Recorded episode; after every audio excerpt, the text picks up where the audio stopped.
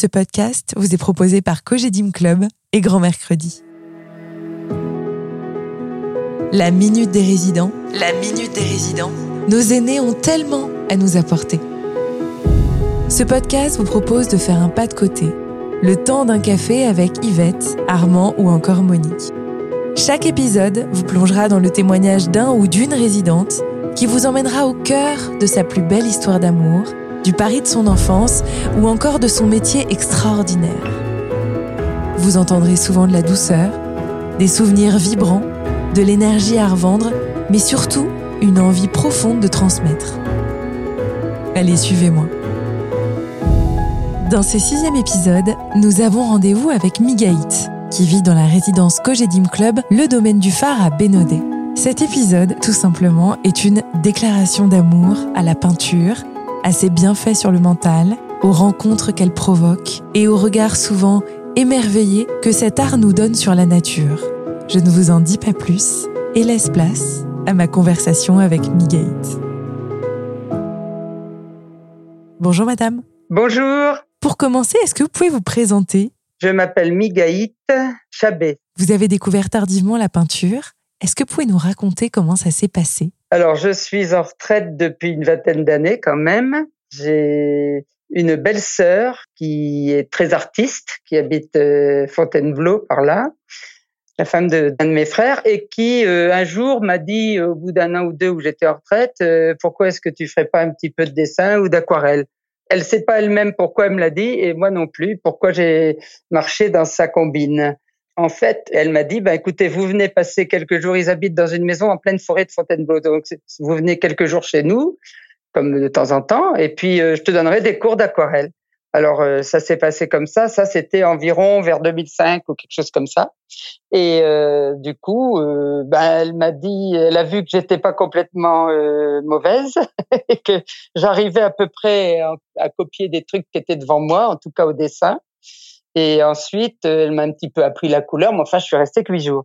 Et quand je suis revenue chez nous, nous habitions Angers jusqu'à il y a un an où nous sommes arrivés ici il y a bientôt un an, j'ai évidemment décidé de prendre quelques cours d'aquarelle pour me perfectionner et j'en suis arrivée là. Vous avez fait la connaissance d'un autre résident, Claude, lui aussi amateur de peinture. Pouvez-vous nous raconter cette rencontre? Bah, on a eu l'occasion de se rencontrer parce qu'ils ont eu la bonne idée ici à la Cogedim de faire euh, au mois d'octobre une exposition. Il fait des choses euh, très très belles et il en a plein son appartement euh, sur tous les murs lui. Donc euh, c'est pas le même style que moi du tout. Hein. On n'est pas du tout dans le même dans le même genre. Justement, quel est votre style à vous?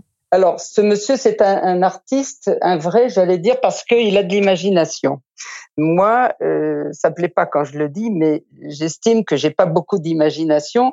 Je m'installe quelque part et je peins ce que je vois. Et je suis un petit peu détail alors que lui ne l'est pas. Voilà, on n'a pas du tout le même genre de peinture mais les deux sont chouettes. Oui. Votre goût pour la peinture a-t-il une origine familiale? Dans ma famille, j'ai eu, oui, ma mère peignait bien, mais surtout sa sœur était une euh, artiste très connue à Quimper et en Bretagne. Et il y a une exposition à son sujet il y a trois ans au musée de Bretagne à Quimper.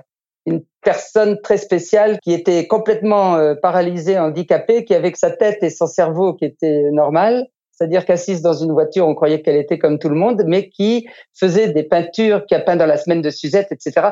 Je parle d'une autre époque, mais une personne extrêmement douée en peinture à bout de bras puisqu'elle pouvait pas les plier. Mais voilà, donc effectivement, il y a eu quelques artistes dans ma famille. Qu'est-ce que vous ressentez quand vous peignez? Vous êtes dans un autre monde, donc vous pensez plus qu'à ça. Ça vous empêche de penser au reste, et le reste, il n'est pas toujours facile à nos âges. On a quand même quelques ennuis c'est comme la personne qui aime lire et qui est complètement dans son roman. Ben moi, c'est à peu près la même chose. Hein. Quand je suis dans ma peinture, euh, je suis complètement dedans. Ça peut durer une heure, deux heures, une demi-heure. Je, ça me fait m'échapper du reste de mes préoccupations. Et je pense que c'est très important. Pour terminer, est-ce que vous auriez un conseil à donner, même aux débutants, pour se mettre à la peinture? Oui, colorier des mandalas, c'est d'un grand repos pour les gens. Moi, il y a quelqu'un de ma famille qui a été euh, traité beaucoup par des psychologues. Euh, il y avait eu un problème. C'est les mandalas qui l'ont certainement sorti beaucoup du trou. Je pense que ça vous fait aller dans les nuages, ça vous fait penser franchement à autre chose, quoi. Même si vous savez rien faire en peinture, vous saurez toujours colorier. Donc ça, c'est formidable. Merci beaucoup.